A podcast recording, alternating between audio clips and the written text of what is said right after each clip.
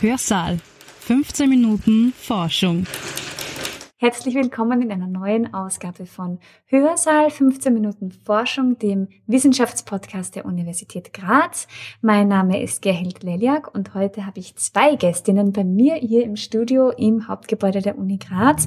Einerseits ist das Lisa Palecek. Willkommen. Danke. Und zweitens Barbara Gasteiger-Klitzberer. Willkommen. Danke. Und Sie sind beide Forscherinnen am Institut für Bildungsforschung und Pädagoginnenbildung der Universität Graz. Sie sind heute bei mir. Wir möchten über ein spezielles Forschungsprojekt von Ihnen sprechen. Und zwar äh, hat es den für mich am Anfang etwas kryptisch klingenden Titel Hand ET auf der ET. Äh, wir werden darüber sprechen, was das bedeutet, was es heißt und worum es eigentlich geht. Ich darf schon am Anfang verraten, es geht um Lehrende, um Lehrkräfte und wie man diese bei speziellen Herausforderungen unterstützen kann. Wer von Ihnen möchte mir denn erklären, was ist es für ein Forschungsprojekt, mit dem Sie sich beschäftigen? Also Frau Palicek. Gerne.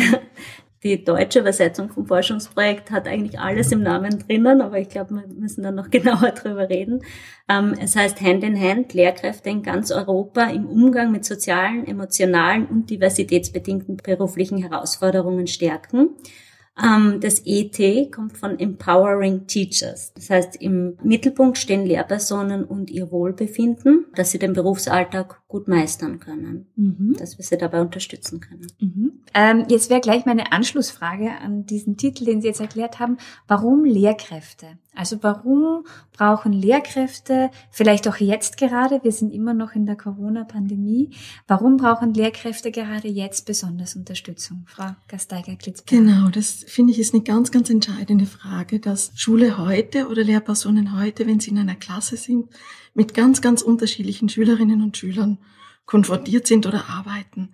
Die Schüler kommen aus unterschiedlichem kulturellen Hintergrund. Sie bringen unterschiedliche Geschichten mit, sie haben unterschiedliche Behinderungen, sie haben unterschiedliche Stärken auch. Und diese ganz hohe Diversität in den Klassen fordert von den Lehrpersonen sehr, sehr viel an Differenzierung, an Individualisierung, an Unterricht neu gestalten. Und da kommt noch die Covid-19-Pandemie dazu. Lehrpersonen brauchen ganz, ganz viele Kompetenzen und wir sehen, dass manche Lehrpersonen sich dadurch auch überfordert fühlen. Und deswegen glaube ich, braucht es unbedingt so ein Projekt wie das jetzt. Die Pandemie äh, ist natürlich ganz eine spezielle Situation für uns alle, klarerweise. Man hat auch gemerkt, dass die Lehrkräfte da sehr gefordert waren und nach wie vor sehr gefordert sind. Meine nächste Frage wäre dann gleich, wie kann man Lehrkräfte jetzt unterstützen? Also Sie haben sehr eindringlich beschrieben, mit welchen Herausforderungen die Lehrkräfte äh, zu kämpfen haben oder mit welchen Herausforderungen sie sich äh, beschäftigen. Wie kann man sie jetzt konkret unterstützen? Was schlagen Sie da in Ihrem Projekt vor? Genau, es gibt viele Möglichkeiten, sie uns zu unterstützen in unserem Projekt ähm, spielen mehrere Kompetenzen, wo wir die Lehrpersonen stärken möchten, eine Rolle.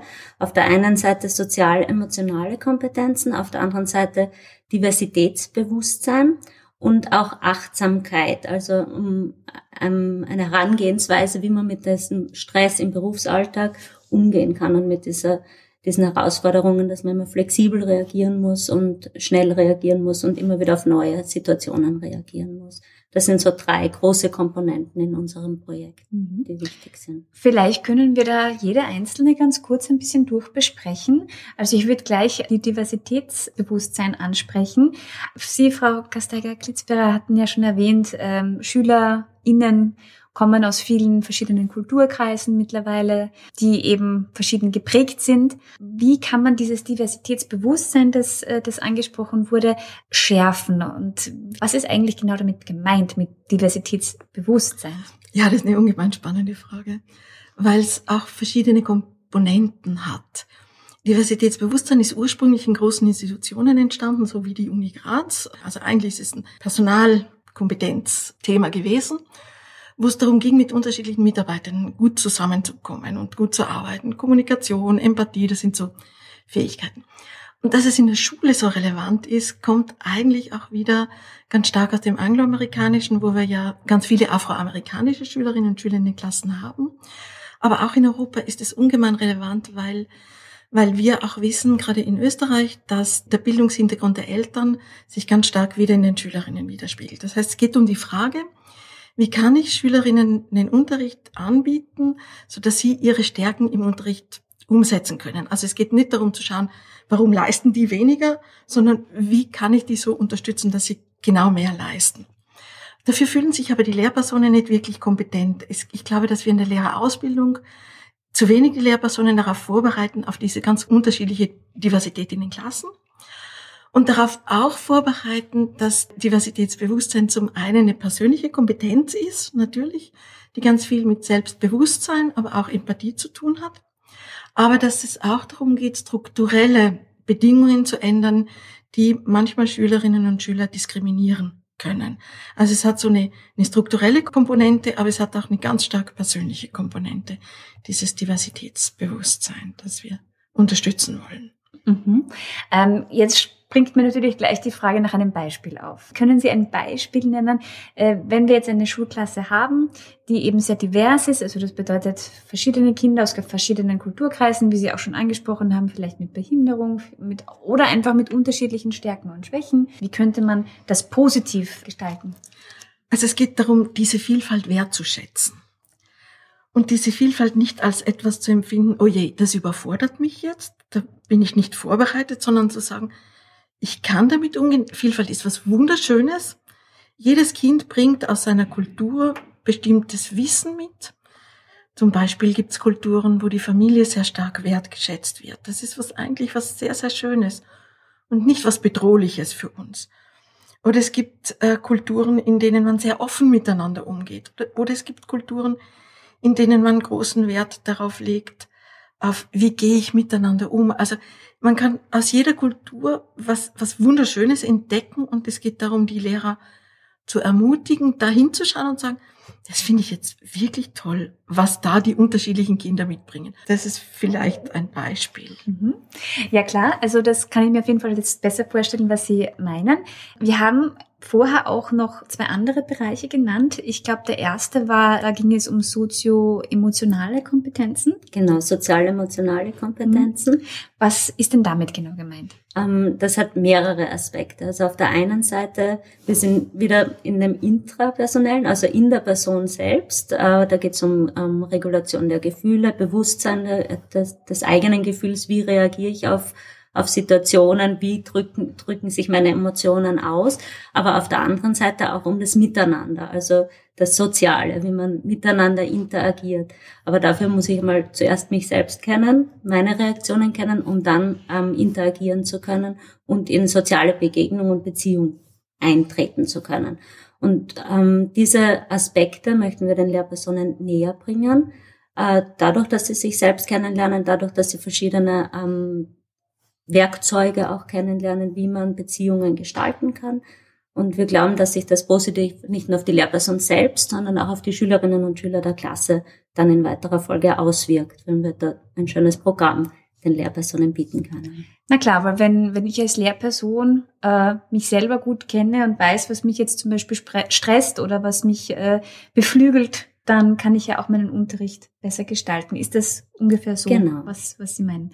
Gut, dann hätte ich noch eine dritte Frage, also oder eine Frage zu dem äh, dritten Punkt. Das war ja Achtsamkeit. Mhm. Ist ja auch ein ein viel bemühtes Schlagwort heutzutage. Ähm, was bedeutet denn Achtsamkeit in, in diesem schulischen Kontext?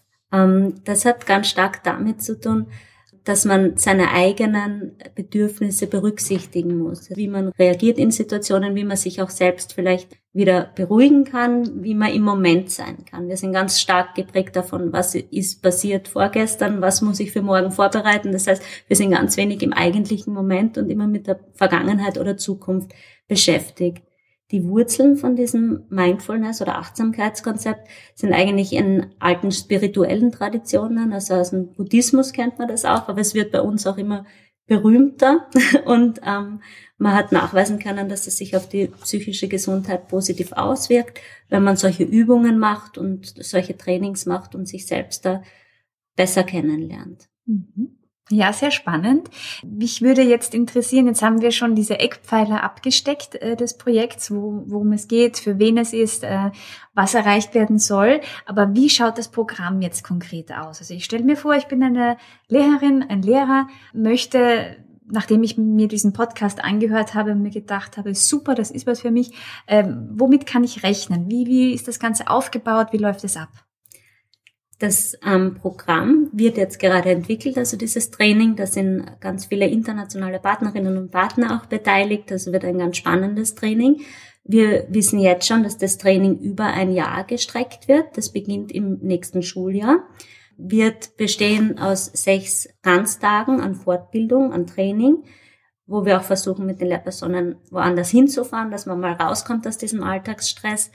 Ähm, und in diesem Training werden eben diese Pfeiler äh, unterrichtet von Trainerinnen, die jetzt sich gerade in Ausbildung befinden. Das sind Kolleginnen und Kollegen, ähm, die sich jetzt gerade in Ausbildung befinden, so ein Mindfulness-based ähm, Stress Reduction äh, Training machen und auch zu den anderen Themen ähm, Fortbildungstage selbst haben, um das dann in den Schulen zu implementieren und dorthin zu bringen in das Training.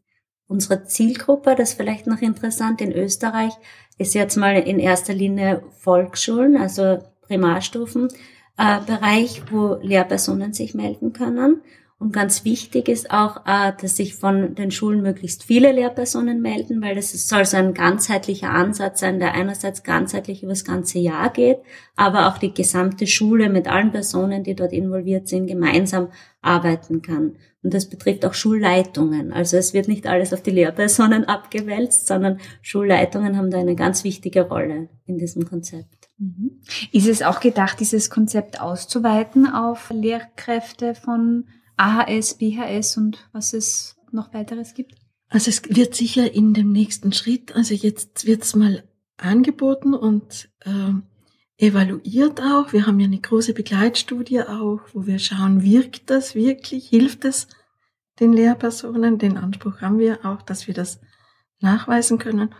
Und dann ist es sicher so, dass es für alle gut zur Verfügung stehen soll und dass wir auch Trainings für für alle Schularten anbieten und dass wir das für alle zur Verfügung stellen wollen. Okay, also Sie haben gesagt, Sie suchen noch Teilnehmerinnen und Teilnehmer. Wie kann man denn mitmachen? Wie kann man in Kontakt mit Ihnen treten? Wo, wo meldet man sich an? Also man kann uns schreiben auf unsere Uni-E-Mail-Adressen. Wir müssen bis Februar die Lehrpersonen, die mitmachen wollen, wissen, wer, wer das sein wird, welche Schulen das sein werden. Und ja, da sind wir gerade in den ersten Schritten und jetzt geht's dann los. Alles klar. Ihre Kontaktdaten werde ich in den Show Notes verlinken, also dann kann man dort Ihre Adressen finden. Ähm, ja, abschließend vielleicht noch äh, die Frage. Äh, Sie haben schon gesagt, wenn ähm, das Projekt wird evaluiert und man schaut eben, was dann rauskommt und wie es den Teilnehmenden schon hilft oder ob es ihnen hilft. Aber diese Ergebnisse, die äh, durch die Studie, die Sie erwähnt haben, äh, auch noch abgebildet werden, äh, wo kann man denn die auch nachlesen? Was passiert mit denen? Fließen die in eine Empfehlung für das ähm, Bundesministerium ein oder was passiert mit diesen Ergebnissen? Diese Ergebnisse werden einerseits ähm, im Projekt selbst, das ist ein Erasmus-Projekt, da ist immer ganz wichtig, dass man einen leicht zugänglichen Output für Europa hat. Das heißt, einerseits werden im Projekt selbst so Richtlinien ähm, entstehen, die dann auch auf politischer Ebene gehört und gelesen werden, hoffentlich, weil auch Ministerien äh, sind Partnerinnen in diesem Projekt oder in der Steiermark die Bildungsdirektion beispielsweise. Ähm, es werden natürlich wissenschaftliche Publikationen entstehen, ähm, das ganz bestimmt. Wir werden aber auch dieses Training, wenn das dann alles evaluiert ist, weiterhin in der Lehrerinnenfortbildung anbieten mit unseren Kooperationen mit den beiden Hochschulen in der Steiermark. Ja, und es ist ja auch das unser Forschungszentrum für inklusive Bildung mit als Partner und das ist ja ein Kooperationsprojekt mit den pädagogischen Hochschulen und das kann dann gut sicherstellen, dass das in die Fortbildung längerfristig und nachhaltig auch hineinkommt. Dann sind wir sehr gespannt, was bei diesem Projekt rauskommt. Ich hoffe, dass sich auch viele Lehrende äh, bei Ihnen melden werden. Bedanke mich herzlich, ähm, dass Sie heute da waren und für Ihre Zeit. Lisa Palecek, Barbara Gastaja-Klitzpera, vielen Dank. Dankeschön. Dankeschön. Wir hören uns demnächst wieder im Hörsaal. Hörsaal. 15 Minuten Forschung.